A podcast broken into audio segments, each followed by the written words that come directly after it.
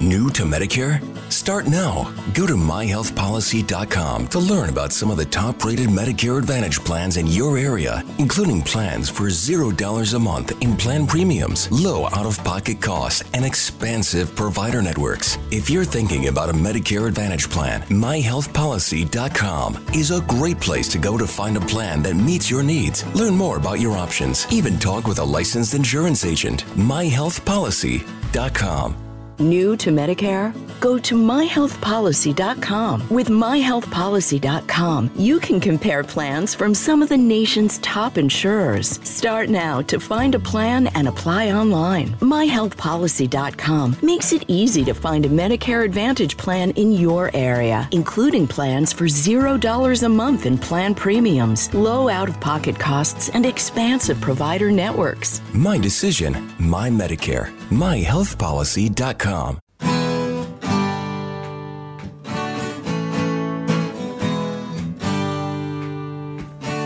Bem-vindo a mais um podcast do Senhor Tanquinho. Eu sou o Guilherme. E eu sou o Rony. E aqui a nossa missão é deixar você no controle do seu corpo. Esse podcast é um oferecimento da loja online Tudo Low Carb. E o que é a loja online Tudo Low Carb? Bom, a Tudo Low Carb é uma loja que vende, como o próprio nome já diz, somente produtos que se encaixam numa dieta low carb e cetogênica. Lá você vai encontrar de tudo, desde farinhas, farinhas de amêndoa, farinha de amendoim, farinha de coco, farinha de linhaça, adoçantes, xilitol, eritritol, estévia, dentre muitos outros temperos e produtos naturais feitos com comida de verdade. O mais legal é que a gente conhece a dona, é a Eliana, a gente já até entrevistou aqui no podcast. E a Eliana nos garantiu que ela está sempre procurando na internet para garantir que a Tudo Low Carb tenha os melhores preços dos adoçantes xilitol, eritritol e da farinha de amêndoa, que segundo a gente são os ingredientes mais importantes se você quer fazer receitas low carb. Então, se esse é seu caso, se você quer comprar xilitol, eritritol e farinha de amêndoas com o melhor preço da internet, é só você acessar tudolowcarb.com.br, porque lá é garantido que você vai encontrar. E você pode aproveitar para comprar diversos outros produtos low carb com qualidade. Este podcast também é um oferecimento do Aikito. E o que é o, Aikito? Bom, o Aikito é um aparelhinho que serve para medir o seu nível de cetose através do hálito. Bom, a gente achou muito interessante esse aparelho porque você pode saber o seu nível de cetose sem ter que furar o seu dedo ou fazer um exame de sangue para isso. É um aparelho realmente revolucionário no mercado e o mais legal é que ele é uma tecnologia 100% brasileira. O Iago, que foi o seu criador, entrou em contato com a gente e a gente achou super legal divulgar essa iniciativa. E é por isso que hoje o Aikito é um dos patrocinadores aqui do podcast. A gente recomenda que você conheça esse aparelho se a sua intenção é saber o seu nível de cetose. É só acessar o Aikito, que é u a i k e ele tem esse nome porque, além de ser brasileiro, ele é mineiro. Então, nada melhor que um trocadilho, o Aikito. É isso aí, vamos pro podcast. Fala Tanquinho, fala Tanquinha, sejam muito bem-vindos e bem-vindas a mais um episódio do nosso podcast. Hoje temos conosco a Nutri Letícia Moreira. Tudo bem, Letícia? Tudo jóia. Primeiro é uma honra, né, estar aqui falando com vocês e vou aí contar um pouquinho da minha trajetória. Que ótimo, o prazer é nosso em tê-la conosco, Letícia. E para quem não te conhece, é a Letícia, como o Gui falou, é nutricionista e a gente vai começar perguntando justamente sobre isso. Da onde é que foi que surgiu esse seu interesse por alimentação, Letícia? Então, vamos contar né, um pouquinho da, da minha história da, de nutrição, né? É, eu já tenho formação em nutrição já há 15 anos, né, que, que eu fiz nutrição sempre atuei com, em área clínica, né? Em algum período do, do meu dessa minha trajetória profissional, eu trabalhei com saúde pública também. É, por cinco anos eu trabalhei em, APAI e sempre nessa, nessa linha clínica. E aí, né, foi surgindo também interesse por trabalhar com esporte, mas assim, sem ser em low carb, né? Eu, o interesse era por, pelo trabalho do esporte, mas daquela, naquela maneira convencional, né? Até que, passado o tempo de, de profissão, eu cheguei numa obesidade, né? Então, assim, nutricionista, obesa. E aí eu me vi, assim, numa situação em que eu tive que fechar meu consultório, porque difícil, né? O profissional não, não demonstrar aquilo que realmente faz, quer que as pessoas façam, né? E aí eu acabei desistindo da nutrição. Eu comecei a, a trabalhar numa área administrativa que não tinha nada a ver né, com a parte de, de alimentação. E neste período eu conhecia low carb. Eu fui apresentada a low carb, isso há, por volta de cinco anos atrás, pelo blog do Dr. Souto, que eu acho que é o que a maioria das pessoas hoje é, chegam até a low carb, é pelo blog do Dr. Souto. E aquilo ali fez muito sentido para mim, né? E eu comecei a pesquisar mais, né? A, a, encontrar outros conteúdos, inclusive o conteúdo de vocês, né? Há, há algum tempo atrás. E comecei a colocar isso em prática consultório, né? Na verdade, eu fiz no, no começo para mim, né? Porque eu também estava com, com obesidade, eu queria saber se aquilo dava certo, né? Se realmente teria um emagrecimento efetivo, se aquilo ia me ajudar na minha saúde. E eu emagreci, eu tive um emagrecimento muito rápido, eu emagreci 20 quilos em quatro meses e tudo melhorou na minha vida, né? E foi aí que eu comecei né, a, a trabalhar com, com a dieta low carb, Nisso começaram a surgir muitos atletas né, em busca de, de, emagrecimento também, que hoje nós sabemos que, principalmente no esporte de, de endurance, quanto mais leve você está, melhor né, para a sua performance. Só que ainda tinha um pouco de, de receio, porque pensava, né? Hoje já não mais, mas eu pensava como é que eu vou tratar uma abordagem com menos carboidrato para um atleta, por exemplo, de maratona, né? E aí eu comecei a estudar, eu achei vários artigos e tudo mais. Porém, eu fiquei um pouco receosa pelo fato de não ter ninguém que pudesse ser uma referência, né, para mim como um atleta que fazia aquilo. E foi nessa época que eu fiquei numa busca incessante por alguém que pudesse me ajudar. E eu encontrei o André, né, que é o, o meu parceiro hoje no projeto do Atletas Low Carb, e ali surgiu uma grande amizade, né? E surgiu a, a parceria que hoje nós temos com o projeto, né? Do, do, dos atletas. Então, resumindo, né? Toda esse, essa minha trajetória profissional é isso. É de onde que surgiu a nutrição na minha vida e de onde que eu comecei a trabalhar com, com a low carb e hoje no esporte. Ah, excelente, Letícia. E conta um pouquinho mais pra gente sobre essa questão do peso corporal menor, do esporte de endurance, como que funciona isso? Porque um mito comum, né, ou uma crença comum que existe no imaginário popular é que você precisa de carboidratos para conseguir fazer os exercícios, para correr, para treinar, para ser um atleta, enfim. Por que, que isso tá certo ou não tá certo? Como que funciona essa questão? E, e a gente tem algum exemplo, algumas, é, alguma coisa que corrobore uma teoria em contrário a essa? Então, né, é, muitas das preocupações hoje em dia com, com relação ao esporte é justamente isso, né? Porque a vida inteira nós aprendemos que para a gente ter energia para poder praticar um esporte, a gente precisaria de uma quantidade alta de carboidrato, né? Questão de pré-treino, pós-treino, intratreino e tudo mais. E quando a gente começa a trabalhar com uma dieta é, low carb ou cetogênica, ou enfim, qualquer outra vertente, tipo carnívora, aliada a jejuns intermitentes para o atleta, isso gera muitas dúvidas, né? A galera sente muitas dúvidas com, com relação a isso. E, e também se questiona, né? Será que eu vou realmente ter energia para poder praticar o meu esporte?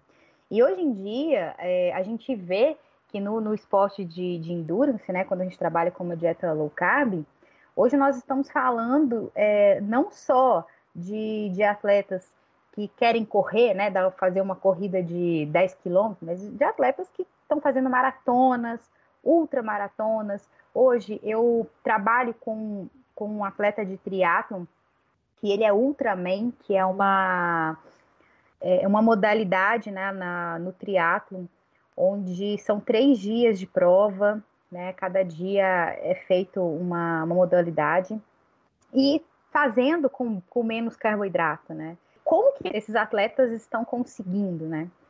A gente é, sabe que existe um período de adaptação, né? Então, quando você tem um consumo alto de, de carboidrato, é, inicia uma dieta com baixo carboidrato no esporte, você acaba tendo uma, uma perda de rendimento que é completamente normal, que acontece, né? Que é um, a gente chama isso de um período adaptativo, onde esse atleta precisa, no mínimo, de quatro semanas para começar a acessar os estoques de, de gordura, né? Que, é, que, são os corpos cetônicos é, e tudo mais. Então, o nosso corpo né? E isso não só para atletas, mas o nosso corpo, ele fabrica a glicose que ele precisa, né? Por, por demanda. Só que o que acontece? A gente consumindo uma quantidade muito, mais, muito grande de carboidrato, o nosso corpo não sabe, né? Estou falando isso de uma forma bem, bem simplória, mas ele não, não sabe como buscar essa glicose, como fabricar essa, essa glicose. Então ele vai ter que reaprender tudo isso. E aí é por isso que a gente fala nesse período de adaptação para o atleta conseguir é, voltar a, a, ter a performance normal. E o que acontece? Depois que o atleta ele está né, adaptado a usar a gordura corporal como fonte de energia, ele tem a energia necessária para fazer o esporte dele. Se a gente considerar que uma grama de carboidrato tem 4 calorias e uma grama de gordura tem 9 calorias, o que, que acontece? O atleta vai ter praticamente, né, em gordura, duas vezes, um pouquinho mais que duas vezes de energia, tá? Só que sim, é, é o que eu sempre gosto de, de falar, né? Existe esse período de, de adaptação para tudo isso, né, para ele poder retornar à performance dele. Mas é, é completamente possível hoje a gente não só participar das provas, mas como ser competitivo. Então, hoje a gente já vê muitos atletas aí em pódio, né? Eles têm um rendimento é, muito bom e acaba que é, não demonizando o carboidrato, né? Eu acho que a gente não pode demonizar, mas acaba que esse atleta, após uma certa adaptação, se ele usar o carboidrato de uma forma estratégica dentro de uma prova específica, ele acaba tendo uma vantagem competitiva, né, para poder estar tá fazendo essa, essa prova, né, ou algum treino que ele venha fazer. Tudo isso, obviamente, é, é uma, são questões individuais, né? Cada um vai seguir é, o que for melhor, né? Mas, de uma forma geral, atletas, independente né, de, de qual modalidade ele, ele pratica, ele não precisa ter medo de fazer é, dieta cetogênica, dieta carnívora, por exemplo, ou jejuns intermitentes aí nesse processo todo. Certo, Letícia. Então, deu para entender que não precisa ter medo de aliar uma prática esportiva, né, como você estava falando na questão da corrida, por exemplo, e dieta low carb ou jejum intermitente. Mas é, se uma pessoa que está ouvindo a gente agora, ela já pratica academia ou se ela já pratica corrida e quiser migrar para uma dieta low carb, ela vai ter que passar por um período de adaptação ou vai continuar tudo normal na performance dela dentro do esporte que ela pratica? Ela vai precisar, ela, na verdade, ela não, não tem por que parar né, a, atividade dela para já que ela quer mudar a alimentação, não precisa parar. O que acontece é que é, esses atletas, né, independente dessa modalidade, eles vão ter queda de performance. E assim, na verdade, isso é a maior parte dos atletas, tá? Eu tô falando de do que eu vejo, né, na, na, nas minhas condutas e, e enfim, nas, na minha prática clínica, que acontece, tá? Então, é, o atleta tem uma queda de rendimento, sim, que é comum, tá? Tem alguns que acabam não tendo, mas é super comum ter esse, essa perda na, na performance. Mas ele não precisa parar de fazer os exercícios dele por conta disso. Ele só vai ter que saber que ele não vai performar em um primeiro momento da maneira que ele estava. Mas depois desse período adaptativo, que a gente fala que é em média quatro semanas, e isso também é uma, uma questão individual, aí em média, depois de quatro semanas, tudo volta, volta ao normal, né? Porque o corpo já começa a otimizar esse, esse consumo da gordura corporal como fonte de energia. Então, na verdade, justamente é, pode ser necessário um período de transição e isso vai variar de pessoa para pessoa, como muita coisa é, quando a gente fala de dieta e exercícios. E uma segunda dúvida que é muito comum para as pessoas que estão nesse, nessa intersecção né, entre pessoas que praticam atividade física e migram para uma alimentação low carb ou pensam em migrar é com relação aos músculos. É, muita gente acredita que pode haver perda de massa magra quando a gente migra para uma dieta low carb. Isso pode acontecer mesmo, Letícia? Na verdade, esse é um grande mito, né? Que, que existe, que quem faz dieta low carb, cetogênica, jejum, tem uma, uma perda muscular, né? É, o que eu sempre gosto de frisar uma situação importante, tá? O atleta, né, a pessoa que é saudável, que se alimenta bem, né, com fontes é, proteicas, com fontes de, de, gordura, né, tem uma, uma alimentação é, legal, né, eu não estou falando nem uma alimentação é, prescrita por nutricionista, mas que tem uma alimentação saudável, aliada, né, à atividade física, ela não tem não tem que ter medo dessa perda de, de massa magra, muito pelo contrário. Hoje a gente já sabe, né, que atletas que fazem né, jejum aliado à dieta cetogênica têm ganhos de massa magra, tá? Não precisa de ter consumo de, de carboidrato, então esses atletas conseguem ganhar massa magra, e isso a gente vê pelas avaliações físicas que são feitas né, em, em consultório. E o que acontece é que a vida toda a gente teve, né, que teve aquele ensinamento que a gente precisava de carboidrato para ter o crescimento muscular. Óbvio, né, que quando a gente consome carboidrato, a gente também tem um aumento da, da insulina. A insulina também é um, um hormônio anabólico, né, de, de crescimento, também faz esse, essa função. Mas quando você está num processo de uma dieta cetogênica, aliando jejuns, você pode usar também carboidrato como periodização dos seus treinos, né?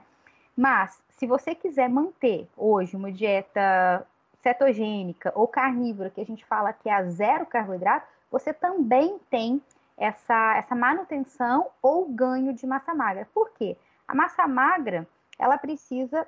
Quais são as principais coisas, né? Precisa de proteína, consumo adequado de proteína, precisa do treino, né? Que talvez aí é o, o, o principal, né? A, a base aí é o, é o, treino, e precisa do, do descanso. Então, se você está treinando adequadamente, se você está comendo quantidades proteicas adequadamente e está tendo descanso adequado, você vai ter sim o ganho de, de massa magra. E se a gente for pensar também no jejum, atletas que, que treinam em jejum ou que fazem alguns protocolos de jejum, o que acontece? O jejum ajuda a aumentar um hormônio de crescimento, que é o GH. Né? Então, ou seja, aliando treino, consumo proteico adequado, é, descanso e alguns jejuns, a gente vê muitas, muitos atletas tendo ganhos de, de massa magra. Então, falar que fazer low carb, cetogênica, jejum, perde massa magra, isso é um grande mito, tá? Então, é, é, esses são os pilares para que o, o, atleta tenha ganho de, de massa magra. Excelente, Letícia. E eu acho que um ponto interessante da gente destacar aqui é que você está falando especialmente dos atletas, de pessoas que já treinam. É importante a gente fazer essa distinção, porque muitas pessoas que às vezes têm com excesso de peso e são sedentárias começam uma dieta low carb ou cetogênica, enfim, e continuam sedentárias, aí vai ter um emagrecimento, uma perda de gordura, mas também vai ter não vai ter uma manutenção necessariamente, muito menos um ganho de massa magra sem o treino, né? Tem gente que espera da dieta mais coisa do que ela consegue fornecer, espera que só por comer direito a pessoa necessariamente vai ganhar massa muscular e não é isso que acontece. Então, é, às vezes a gente recebe essa pergunta do pessoal falando: ah, eu, tô, eu tenho que comer o que para ganhar massa muscular? Falar, ah, tem que comer low carb, proteína. Exatamente o que você falou, foi perfeita a sua colocação. Pessoal, só isso? Eu falo, é, e, e, treinar, né? Ah, tem que treinar? É a resposta que a gente recebe muitas vezes. Então é interessante fazer essa distinção. É, o treinamento é o que eu falei, né? É a base de tudo. Ou seja, se você não treina, não, não, é, não adianta você também consumir quilos e quilos de proteína, né? E achar que vai cair do céu. Não se a intenção da, da pessoa, né? Não vamos falar de atleta, mas vamos falar de uma pessoa comum, assim, né? Que se a intenção dessa pessoa é ter né, um ganho de massa magra, e uma coisa que eu falo para todos os meus pacientes, massa magra é uma coisa muito ingrata, porque às vezes você vai lá, puxa, puxa ferro e tá fazendo seus exercícios, aí uma semana você não acaba não indo, você acaba tendo uma redução dessa massa magra. Então, ou seja, se você quer ganhar massa magra, tem que treinar. Não adianta. Não adianta querer que a, que a alimentação faça é, uma coisa que, que não, não vai acontecer. A, a, alimentação, ela é importante pelo consumo da proteína, que é, o, é uma, um macronutriente construtor, né, que faz com que tenha esse ganho é, da massa magra, mas o treino tem que ser feito. Tá? E, aí o treino vai depender do que for estipulado né, na, na academia, ou então o, se tiver algum treinador, né? E sabendo que massa magra tem que puxar ferro, tem que fazer exercício de força, não adianta né, você querer é, ganhar massa magra só com, com alimentação. A dieta low carb, ela faz com que você tenha uma redução de gordura? Sim, eu acho que talvez seja a, a dieta que, que realmente tem esse, esse, esse, trabalho, né? Que ela é muito melhor do que as dietas convencionais, do que a gente aprende na, na, na faculdade.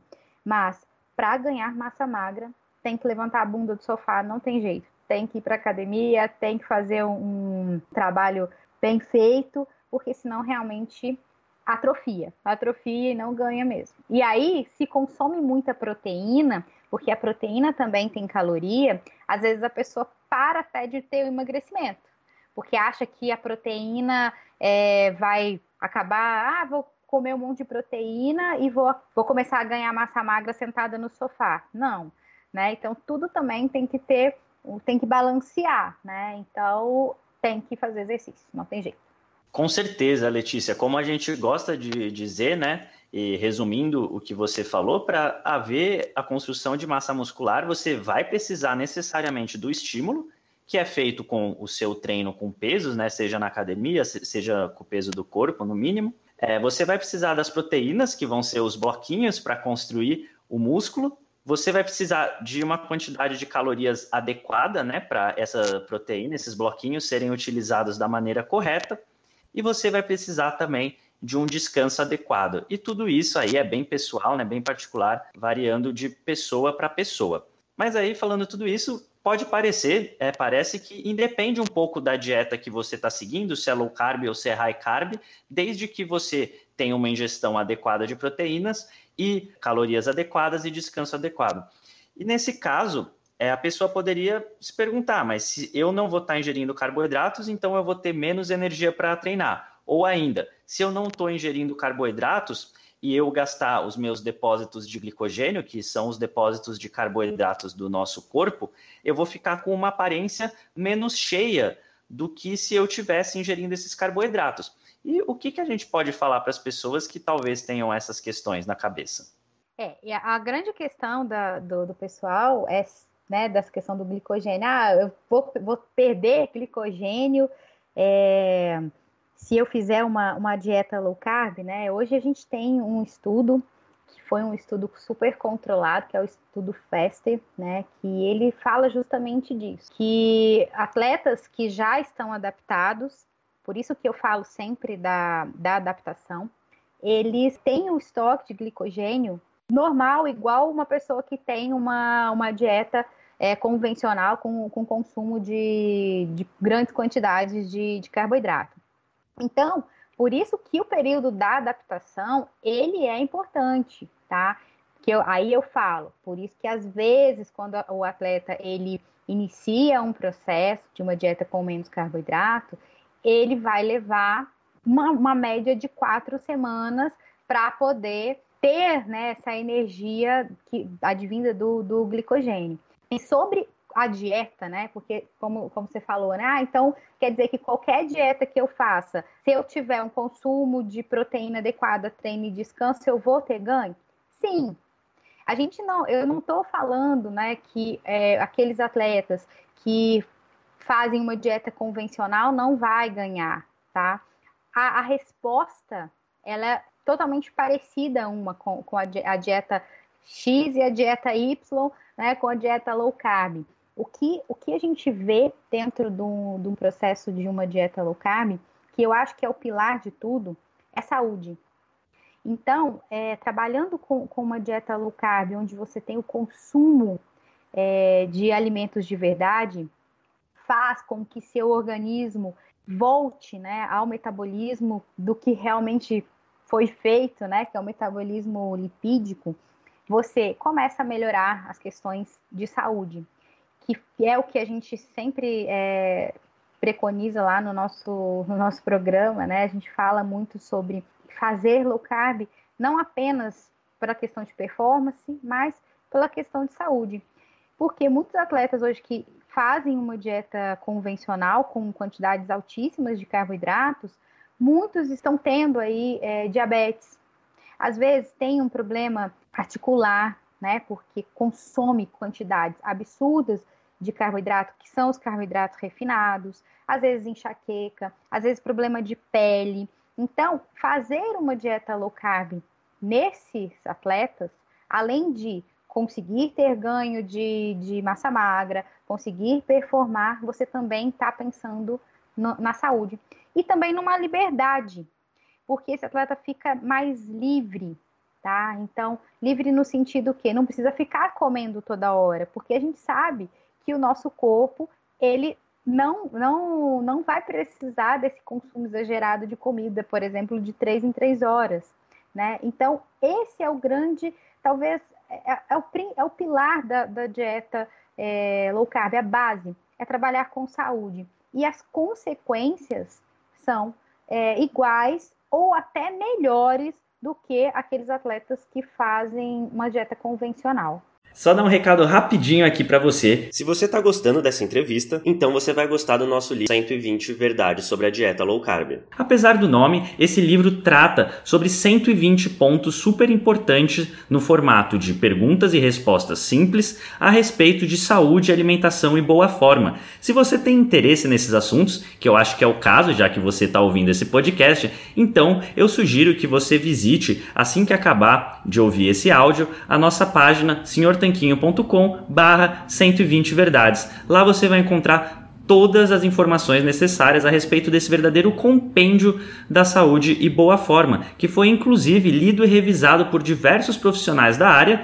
Provavelmente esse podcast que você está ouvindo é, de um dos profissionais que leu esse livro, e o prefácio foi escrito pelo nosso querido Dr. José Neto. Inclusive, o Dr. Souto também ajudou a ler e revisar esse livro, tá certo? Então, se tem interesse, acabando de ouvir esse podcast, digita lá no seu navegador, senhortanquinho.com barra 120 verdades. É isso, vamos voltar para a entrevista. Excelente, Letícia. Acho que esse ponto da saúde é algo que diz muito respeito à nossa audiência aqui no programa porque muita gente é atleta amador e tal, ou pratica algum esporte, ou não, mas o que tem todas as pessoas em comum é que o pessoal que escuta aqui o podcast do Senhor Tanquinho tá buscando mais saúde.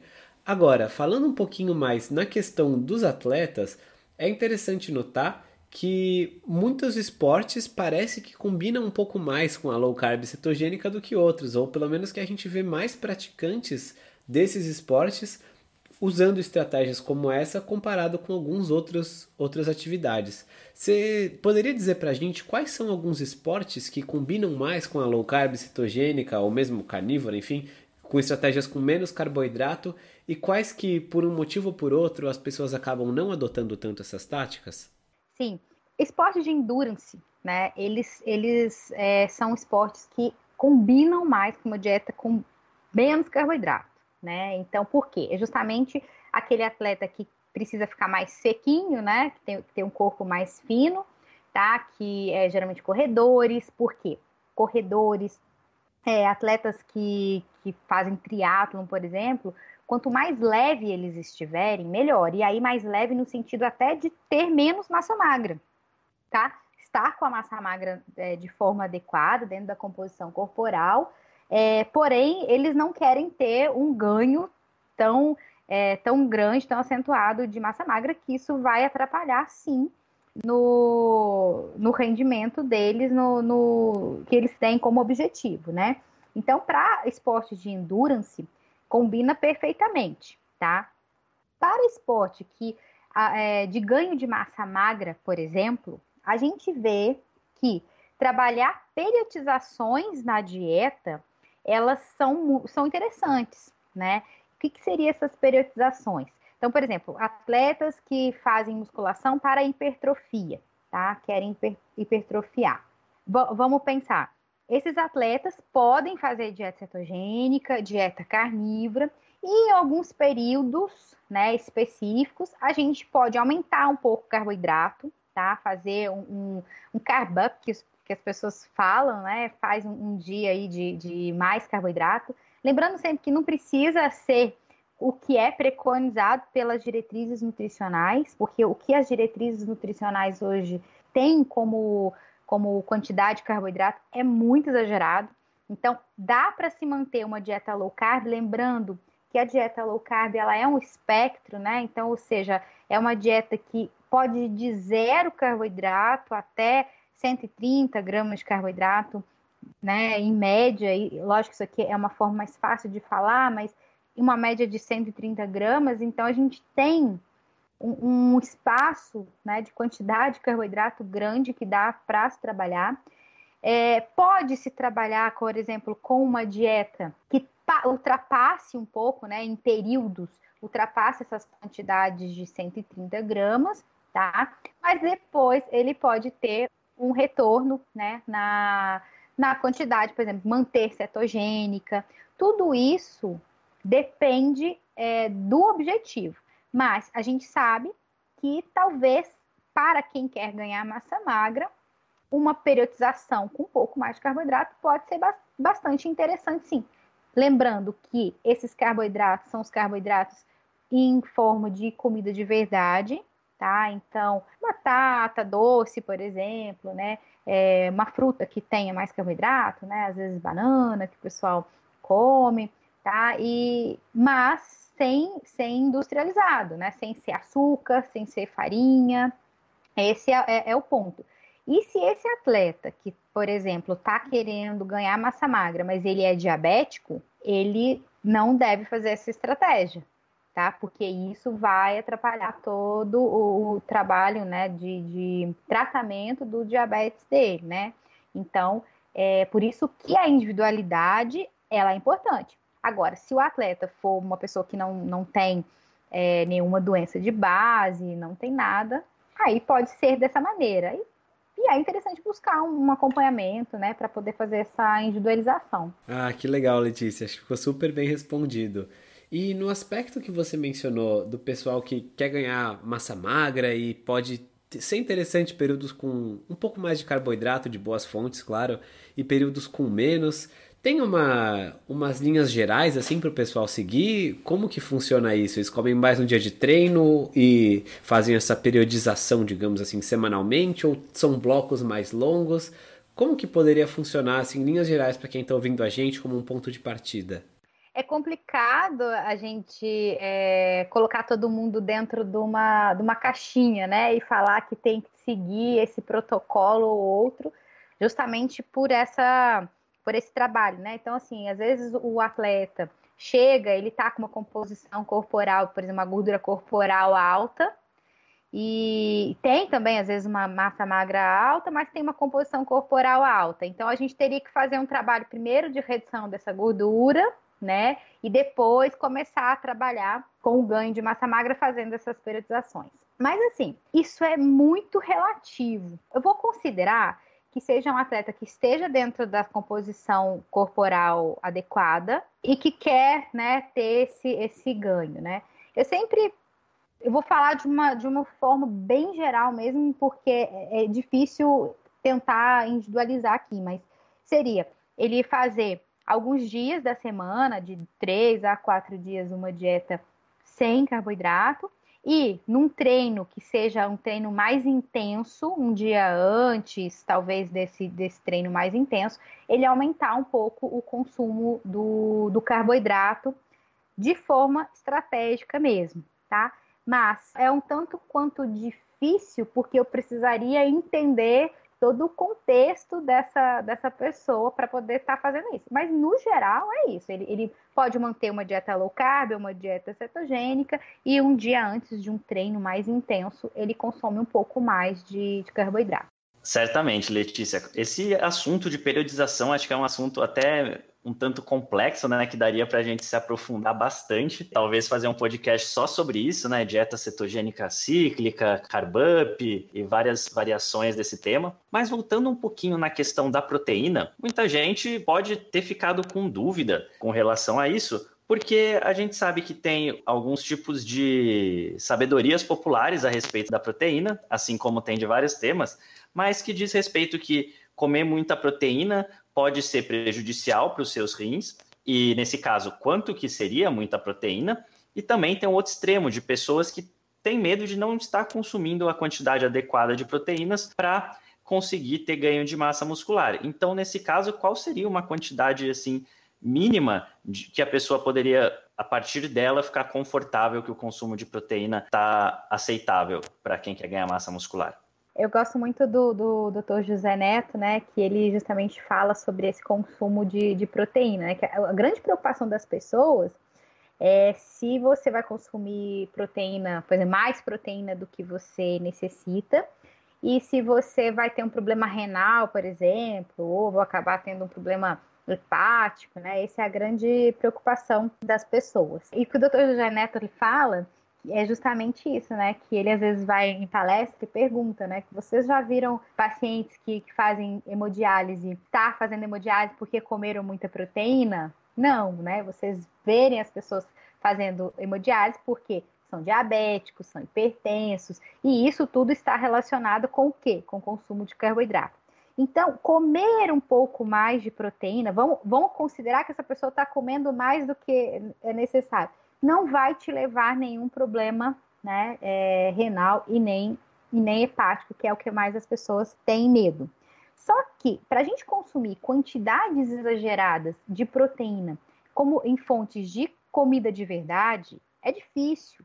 A gente não consegue ter um consumo exagerado de proteínas, por exemplo, só comendo comida de verdade, duas ou três refeições diárias, porque a dieta low carb você acaba tendo um consumo é, maior de gordura, né? E a proteína vem, vem junto a isso. Mas o que, acontece? Você tem mais saciedade, então você não consegue ficar comendo o tempo inteiro. Então é difícil você ultrapassar essa quantidade proteica. É mais fácil você não ter o consumo adequado. Você está consumindo, às vezes, menos proteína do que você é, necessita. Às vezes, porque você não está consumindo quantidade de carnes adequados, ou porque você está fazendo muito jejum. Né? O jejum a gente sabe que ele é extremamente importante, tem vários benefícios, ajuda aí a aumentar o GH e tudo mais. Só que às vezes pode não ser interessante porque a pessoa pode ser que não esteja consumindo as quantidades proteicas ou né, os outros nutrientes, como vitaminas, minerais, de forma adequada. Então, é mais fácil a pessoa consumir menos do que consumir mais. Em linhas gerais, eu gosto de trabalhar com uma quantidade mínima, principalmente para quem quer hiper, hipertrofia, de 1,5 gramas de proteína por quilo de peso. Existe, né, outros profissionais que, que falam que pode ser um pouco menos e tem outros profissionais que falam um pouco mais. Mas eu não trabalho com o mínimo de 1,5 gramas por peso. Então, o que, que significa isso? Você vai pegar o seu peso e multiplicar por 1,5 e aí você vai ter né, a quantidade de proteínas em gramas de proteínas por dia. Lembrando que eu acho que essa é uma dúvida muito comum. Por exemplo, vamos, vamos considerar que a pessoa tem que comer 150 gramas de proteína diariamente. Não significa que ela tem que comer 150 gramas de carne. Por quê? 100 gramas de carne, eu vou chutar aqui mais ou menos, porque cada, cada tipo de carne tem é, uma quantidade, mas no geral, 100 gramas de carne tem por volta de 20 gramas de proteína. Então, se a pessoa tem que comer por volta ali de 150 gramas, ela vai ter que fazer esses cálculos ali, né? Mais ou menos, é que eu não estou com a calculadora aqui, mas ela vai ter que comer por volta ali de umas 500 gramas, 550 gramas de carne. Se ele comer ovos, é, alguns laticínios, como queijo, que também tem quantidades proteicas, mais é, outras, outros alimentos que têm proteína, então seria por volta disso, tá? Então, eu chutei um, número, um número qualquer aqui, mas é nesse sentido. Então, por isso que eu falo, é mais fácil essa pessoa ter um consumo menor do que ter um consumo exagerado. Isso a gente faz tudo em cálculos, dá para a gente calcular, colocar né, dentro de um cardápio um, um, jejum, por exemplo, fazer alguns períodos também de jejum mais maiores, mas é, essa quantidade proteica seria para né, mim as minhas condutas elas não são menos que 1,5 gramas de proteína por peso. Excelente, Letícia. Nossa, muito bom. E realmente não tem porquê, né, uma pessoa que está querendo ganhar ou manter massa muscular, que tem um regime de treinos, enfim, não tem nenhum motivo para a gente apontar para ela comer menos do que 1,5 gramas de proteína por quilo de peso. É, não vai ter nenhuma vantagem em tirar essa proteína para colocar outras coisas no lugar, como carboidratos, por exemplo. Então, mesmo com o objetivo sendo saúde, ou composição corporal, ou performance esportiva, ou desempenho nos treinos, enfim, qualquer objetivo que seja, vai ser interessante para ela manter esse consumo proteico adequado. E achei bem interessante que você pôde traduzir aí esses gramas por quilo de peso em alimentos né, do mundo real, que muitas vezes as pessoas acham que 100 gramas de carne são 100 gramas de proteína, que carne é só proteína, enfim, e várias outras distorções. Então, muito legal é, a maneira que você conseguiu abordar isso. E, e, essa é uma dúvida que o pessoal tem demais. Sempre me questionam, né? Ah, Letícia, então eu fiz os meus cálculos aqui, né? Eu vi que eu preciso de 100, 100 gramas, né? Vou, vou arredondar para ficar mais fácil depois buscar. 100 gramas de proteína. Então, o que, que acontece? Se, se ela só comer carne, ela vai ter que ter pelo menos um consumo mínimo, né? De 500 gramas de carne, porque é, a carne, ela não é só a proteína, como você mesmo mencionou, né? Tem outras coisas ali na, na, na carne, e aí é, as pessoas precisam entender isso. Isso é uma, uma, uma, dúvida muito frequente. E aí você já imaginou, né? Uma pessoa que está buscando hipertrofia, faz uns cálculos, né? Esse tipo de cálculo, e aí ela começa a consumir só essa quantidade proteica. Primeiro que ela vai estar consumindo uma quantidade muito baixa, consumindo quantidades muito baixas de proteína, o que, que acontece? Ela vai começar a ter fome. Por quê? Porque a proteína ela regula essa fome. O atleta ou o paciente, enfim, tendo um consumo adequado de proteína, ele vai ter uma regulação da fome. Tá? E geralmente proteína, alimentos proteicos também tem uma quantidade maior de, de gordura, né? Então as carnes têm a gordura já que é natural, os ovos têm a gordura já natural, né? Se, se, o, se a pessoa comer o ovo inteiro. Então, ela também tem essa redução de fome. Se ela come proteína de menos, ela acaba tendo mais fome. E aí, tendo mais fome, isso aí vai, vai gerando outros problemas, né? Tá faltando proteína. Aí, nesse caso, o que, que acontece? Às vezes o paciente está fazendo dieta low carb, fazendo, ah, vou começar a fazer agora muito jejum, vou fazer um jejum 24 horas todo dia, começa, e aí ele não começa a ter o ganho de massa magra que ele almeja, ou ele começa a perder massa magra, aí vai botar a culpa, ah, não, mas é dieta low carb, não é dieta low carb. Você está fazendo a dieta errado, você está consumindo quantidades proteicas de menos, por isso que está acontecendo isso. Né? Não é a dieta que está acontecendo. O problema é o processo que você está fazendo que está errado, tá? Certo, Letícia. Então eu tenho que garantir, né? É bom garantir essa quantidade de proteína. Mas toda essa proteína não vai atrapalhar a minha dieta cetogênica ou minha dieta low carb? Essa é uma outra dúvida que a gente também recebe bastante.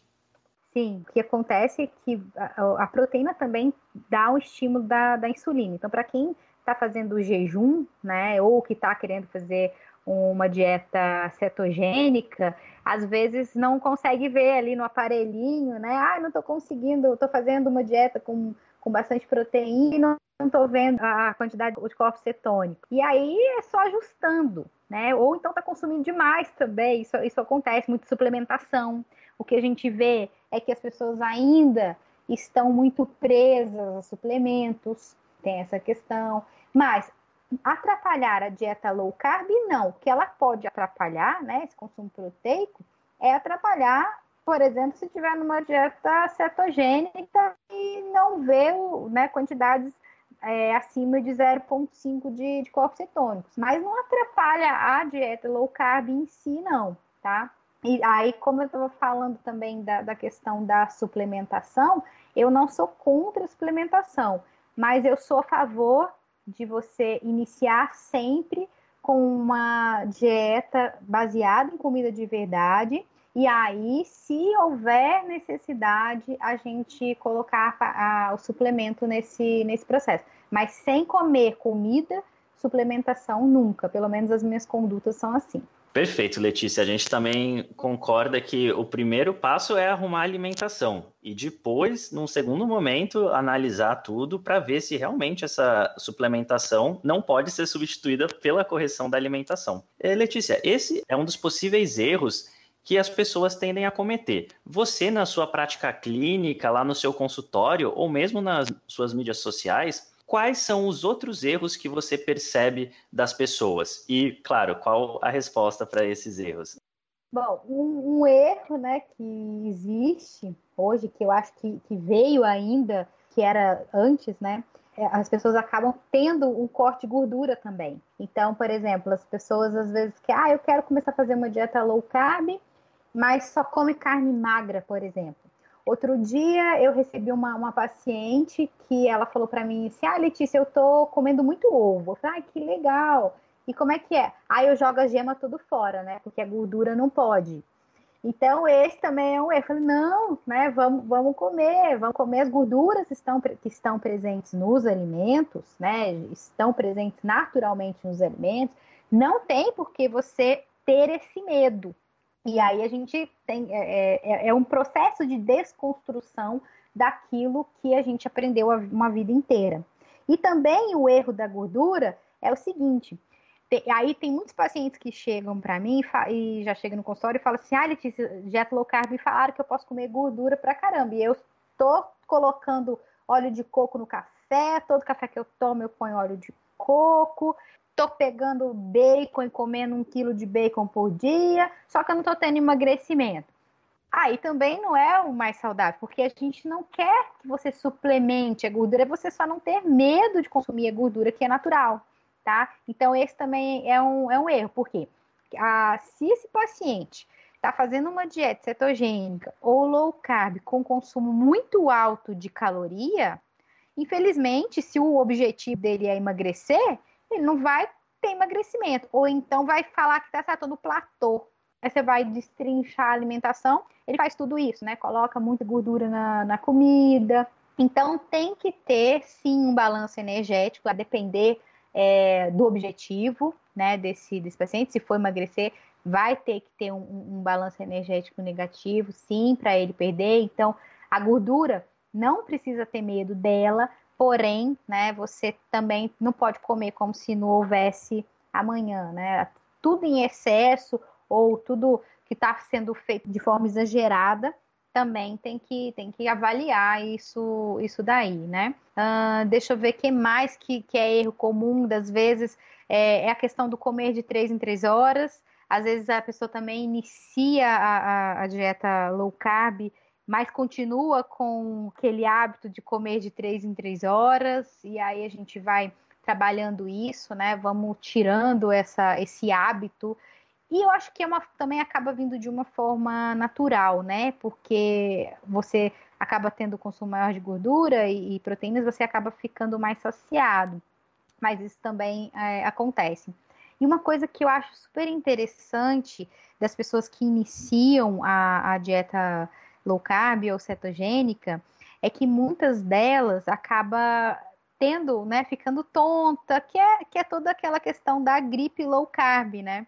E aí ela fala assim: "Ah, Letícia, não, essa dieta não dá certo para mim não, porque eu tô ficando tonta e eu tô achando que eu tô ficando com hipoglicemia, né?"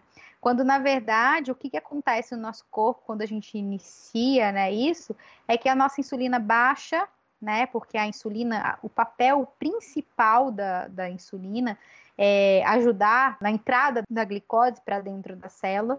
E como você está comendo menos glicose, menos carboidrato, a insulina também tem essa tendência a baixar.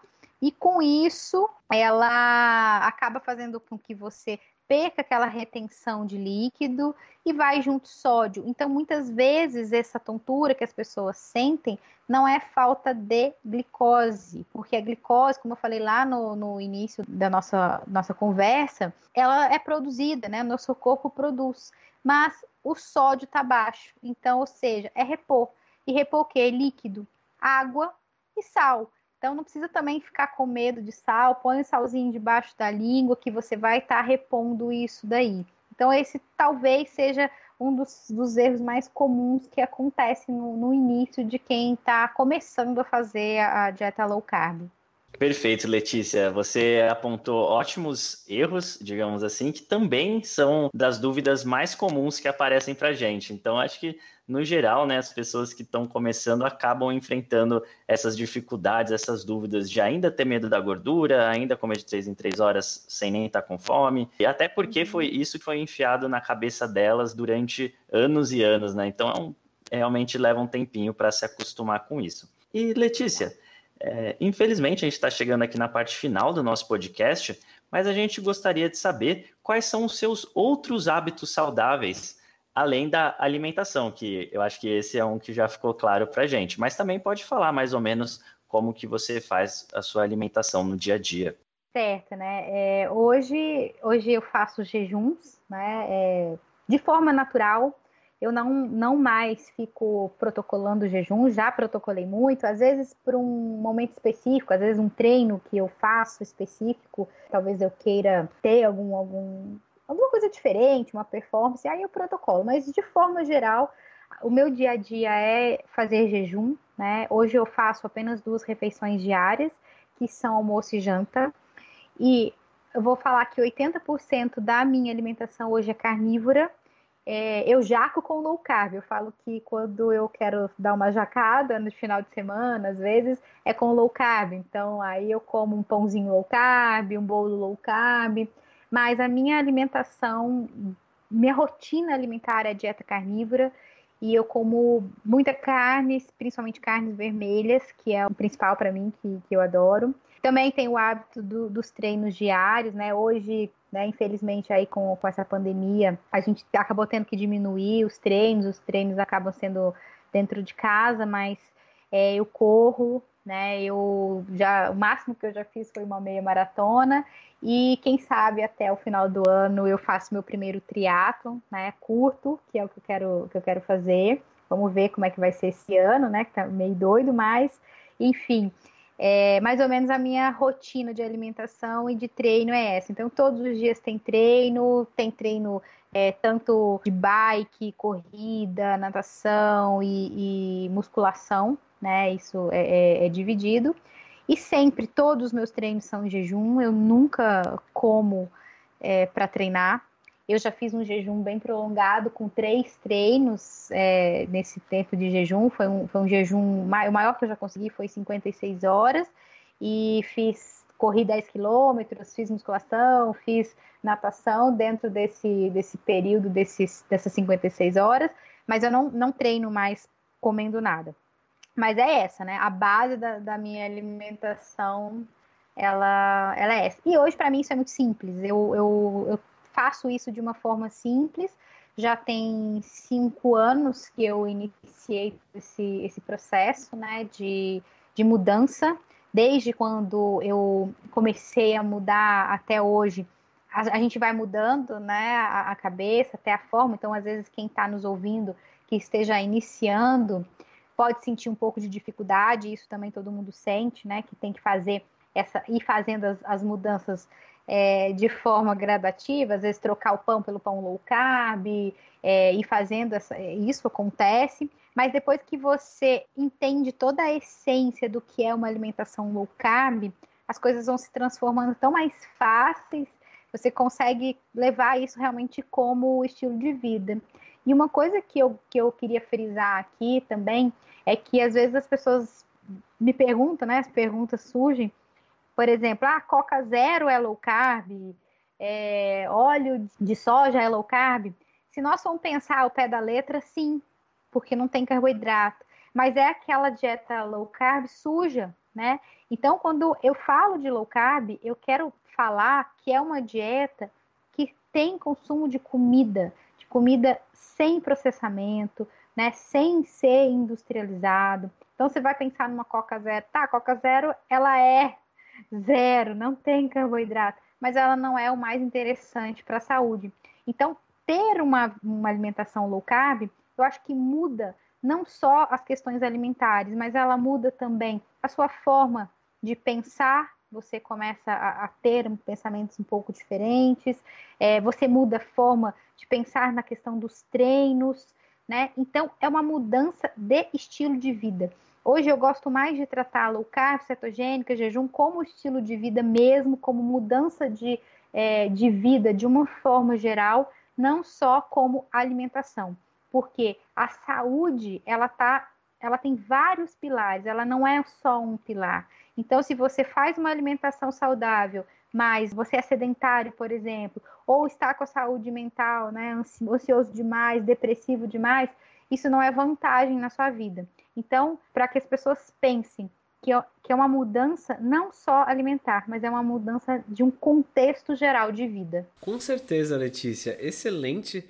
A gente muitas vezes pede para os convidados deixarem uma mensagem final, mas acho que a sua já está entregue.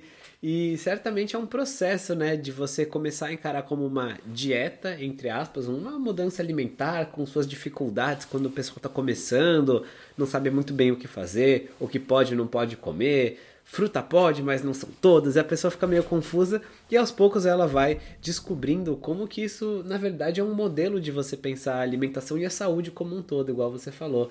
As coisas vão ficando mais intuitivas, vão se encaixando as peças do quebra-cabeça e no final vira um estilo de vida voltado para a saúde, onde você nem se pergunta se a, se a refrigerante em questão é zero ou é normal, porque em nenhum dos casos ele vai ser bom para você. Assim como o cigarro, você não quer saber se o cigarro tem zero calorias, zero carboidrato, porque é algo que não combina com a sua missão própria aí de melhorar a sua própria saúde. Então acho que super combinou. E eu queria agradecer você, Letícia, por ter vindo aqui hoje, conversado com a gente. A gente acha que você conseguiu falar sobre muitos tópicos distintos para audiências distintas e assim é, entregar valor para várias pessoas diferentes. Então, muito obrigado, Letícia, pelo seu tempo. Eu é que agradeço vocês, né, por essa oportunidade de estar aqui é, falando para suas audiências. Vocês, né, foram uma das primeiras pessoas que eu pesquisei, que eu busquei, né, que a gente é, busca por, por, por sites e tudo mais, com bastante receita, com bastante informação. Então, é uma honra estar aqui, estar, estar falando com vocês, estar participando disso tudo, porque vocês também ajudaram muito nessa minha formação hoje, de, né, nessa parte da nutrição, porque a gente, infelizmente, tem pouquíssimos cursos, né? Hoje já se tem uma pós-graduação, mas na época que eu comecei não tinha nada, então a gente teve que começar meio que do zero, é, buscando muitos artigos, eu participo de vários congressos que existem hoje, e é sempre estudando e conversando com pessoas que sabem né, um pouquinho mais que a gente, e isso a gente acaba fazendo né, é, o que a gente sabe para poder estar tá passando para as pessoas. Então é uma honra para mim e eu agradeço Que é isso, Letícia. Foi uma honra, também um prazer para a gente ter você conosco e também uma honra escutar essas palavras de você. Afinal, é sempre bom ouvir elogios, ainda mais de profissionais que a gente admira e que apreciam o nosso trabalho. Então, muito obrigado por sua presença e muito obrigado por suas palavras. Inclusive, se você quiser seguir e acompanhar o trabalho da Letícia, ela sempre faz postagens no seu Instagram, que é @nutri_leticia_low_carb, tudo junto e também tem o seu blog, o atletaslowcarb, tudo junto.com.br. Lá você consegue acompanhar um pouco mais do trabalho da Letícia. Também queria aproveitar para agradecer os tanquinhos e tanquinhas que nos escutaram até agora. Muito obrigado por sua audiência. E se você gosta do nosso podcast, então se inscreva. A gente está em todos os canais, todos os players de podcast que existem: o Deezer, o iTunes, o Spotify, Google Podcasts. Todos eles é só pesquisar por podcast do Senhor Tanquinho. A gente solta episódios novos todas as segundas e sextas-feiras. Então a gente se vê no próximo episódio. Um forte abraço do, do Senhor Tanquinho. Esse podcast está sendo oferecido a você por nós. Isso, por mim e pelo Rony e pelo nosso programa Guia Dieta Cetogênica. O Guia Dieta Cetogênica é um curso em vídeo com todas as informações passo a passo para você seguir uma dieta cetogênica de sucesso. E como bônus para você que escuta os nossos podcasts, a gente colocou dentro do programa, na área de membros especial, todos os nossos produtos já publicados até hoje. Então, são dezenas de livros de receitas, são centenas de receitas, tem também o nosso livro de texto e teoria, né, das 120 dúvidas sobre alimentação saudável respondidas, que foi elogiado inclusive pelo Dr. Souto, pelo Rodrigo Bomeni, pelo Danilo Balu e por vários e vários convidados que já passaram pelo nosso podcast. E tem tabelas, infográficos, textos explicativos, resumos em PDF, um grupo secreto no Facebook e muito, muito mais. Então, convido você a conhecer o nosso programa Guia Dieta Cetogênica. O jeito mais fácil de fazer isso é acessando senhortanquinho.com GDC. Letra G de guia, D de dieta e C de cetogênica. senhortanquinho.com GDC. Você vai ter acesso ao programa completo e a gente vai amar te receber lá dentro da área de membros.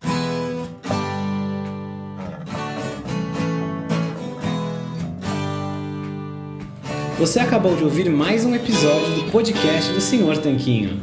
Não deixe de se inscrever para não perder nenhum episódio com os maiores especialistas para a sua saúde. Total Wine and More announces points with a purpose. Now through September 13th, collect five times points on wines and spirits. Points earned equals a matching donation to local charities. Up to $2 million in total. Shop with us today or visit TotalWine.com. Terms and conditions apply. New to Medicare? Start now. Go to myhealthpolicy.com to learn about some of the top rated Medicare Advantage plans in your area, including plans for $0 a month in plan premiums, low out of pocket costs, and expansive provider networks. If you're thinking about a Medicare Advantage plan, myhealthpolicy.com is a great place to go to find a plan that meets your needs. Learn more about your options, even talk with a licensed insurance agent. myhealthpolicy.com.